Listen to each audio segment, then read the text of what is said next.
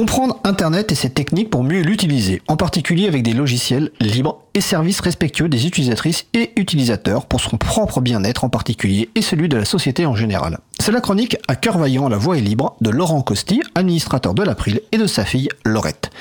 Le thème du jour, forensique des journées du logiciel libre 2023. Hello Laurette, faut que je te cause de mon week-end à Lyon. Je suis allé au JDLL le week-end du 1er et 2 avril et j'ai trop de trucs à te raconter.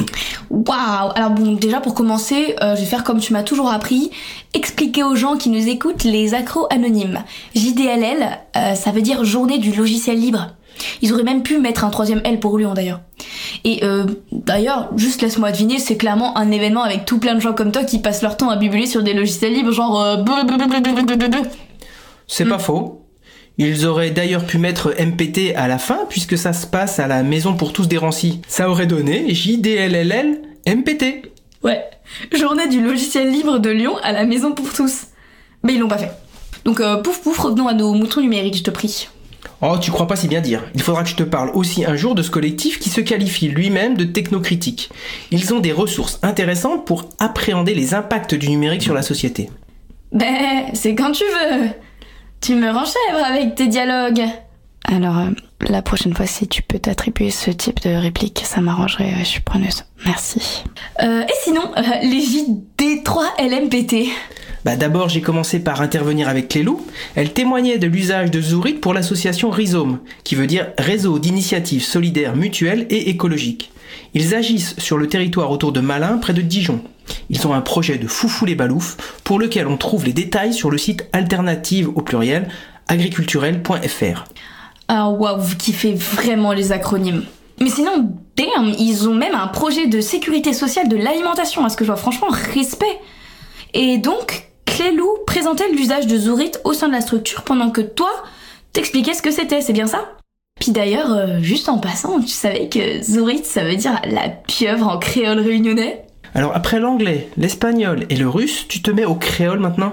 Euh, T'as pas mieux à faire de ta jeunesse, aller en boîte, jouer aux jeux vidéo. Hmm. Mais bon, en tout cas, je, je me la note, ça pourrait peut-être me servir dans mon boulot. En échange, je te propose forensique comme terme, ça te parle?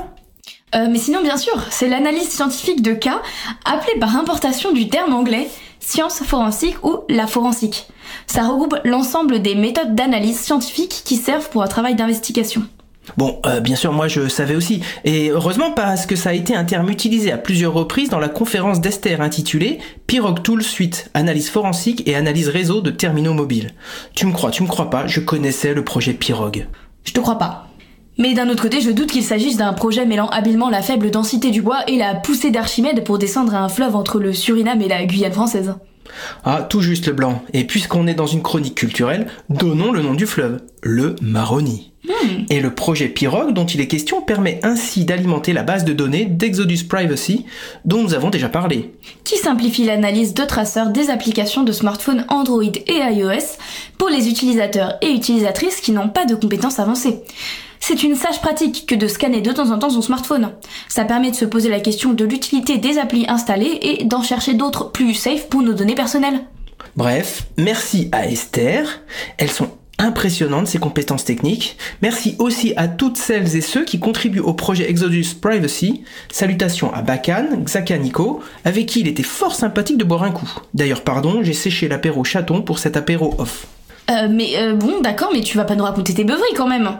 Euh, Est-ce que moi, euh, je raconte mes nuits alcoolisées en boîte de nuit? Oui, euh, souvent même. Ah, oui.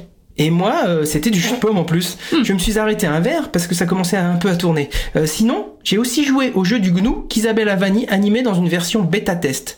C'est un jeu de loi élaboré dans le cadre du groupe de travail sensibilisation de l'April qui permet en douceur d'appréhender l'importance des libertés numériques et du logiciel libre. Waouh, alors euh, c'est quoi le logiciel libre? Parce que j'en ai déjà vite fait entendu parler, mais euh, je me souviens plus des quatre libertés qui sont de pouvoir utiliser, étudier, modifier et distribuer le code. Ah bah ce sont des programmes dont la licence précise les quatre libertés du logiciel libre. Euh, pouvoir utiliser, étudier, modifier et distribuer le code. Hmm, merci, ton savoir m'est précieux pour avancer dans la vie, car la route est longue mais la voie est libre, comme disait le fameux Frama Platon ou Frama Lovelace, je sais plus. Et euh, au-delà du jeu du GNU, oh mais Tiens, ça me fait penser à une chanson, tu sais, genre, ça fait un truc du style euh, Tête, épaule, genou, pied, genou, pied. Tête, épaule, genou, pied, genou, pied. Ouais. Mais euh, sinon, rien d'autre à déclarer? Justement, euh, par rapport à cette route longue, ce genre d'événement permet de voir que le numérique alternatif touche de plus en plus de monde et de structures. Il y a 20 ans, promouvoir les logiciels libres, c'était pas simple. Tu vois le rocher de Sisyphe? Tu vois le tonneau des Danaïdes? Tu vois Jupiter, la géante gazeuse? Waouh, la culture générale Mais euh, sinon, oui, la gravité sur Jupiter est 2,5 fois plus forte que sur la Terre. Eh bien, tu mets le rocher de Sisyphe dans le tonneau des Danaïdes et t'essayes de remonter le tout sur une colline gazeuse de Jupiter. C'est assez fatigant. Euh, faut avoir foi. Et pas se le faire dévorer. Eh bien, les JDLL, tout comme les journées du libre éducatif qui se sont déroulées à Rennes le 7 avril, montrent que le libre et les communs numériques font leur chemin, et aussi dans l'éducation nationale. Tout ça permet de se dire que tout n'est pas vain. Il y a vraiment des belles personnes qui naviguent dans cet univers, ça met les poêles, comme dirait mon François Audirac préféré. Et euh, du coup, t'as fini avec les poils des JDLL ou t'as encore des trucs de ma boule à raconter? Parce qu'on on dirait juste sincèrement que ça a duré deux mois, euh, tes deux jours-là. Bah j'ai pas fini en plus.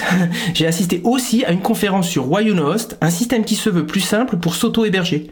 Bien sûr, le néophyte en serveur et système GNU Linux reste démuni, mais ça démocratise l'administration serveur et la rend plus simple pour des personnes un peu sensibilisées.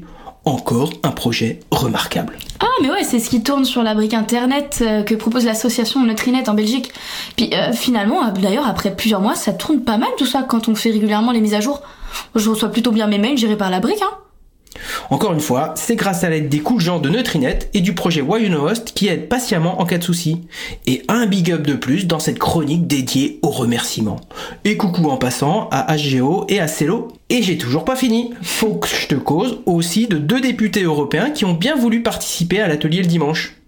Waouh, t'as des relations dites donc. Tu pourrais pas en profiter pour suggérer à tes connaissances de faire passer genre une loi européenne pour euh, que Laurette Marie-Alice Costi ait son BUT GACO à la fin de son cursus par exemple? Bah écoute, je vais voir ce que je peux faire. Bon, sinon, euh, Loïc Daillot et Stéphane Bortsmeyer, mes deux députés européens de circonstance, ont assisté et commenté les échanges entre deux groupes. L'un représentait les intérêts d'un développement rapide de l'IA en Europe et l'autre, la société civile qui préconisait une prudence et des réflexions partagées préalables le logiciel libre et la transparence devaient faire partie des arguments.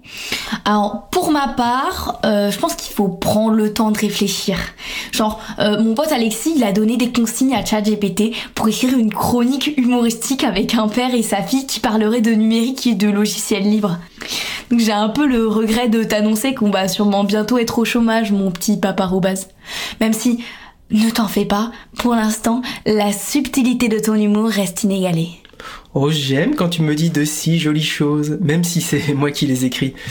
Pour en revenir au débat des JDLL, y a-t-il eu des suggestions pour changer le nom de ChatGPT pour éviter les dans l'eau ça fait des bulles, c'est rigolo Et euh, c'est à cause de ça le moratoire sur l'IA demandé par certains de la Big Tech? Non, mais en tout cas, tout le monde a joué le jeu. Je remercie donc tous les participants et les participantes, en particulier bien sûr Loïc Dayo et Stéphane Bortmeyer, qui pourraient très bien être de vrais députés européens d'ailleurs.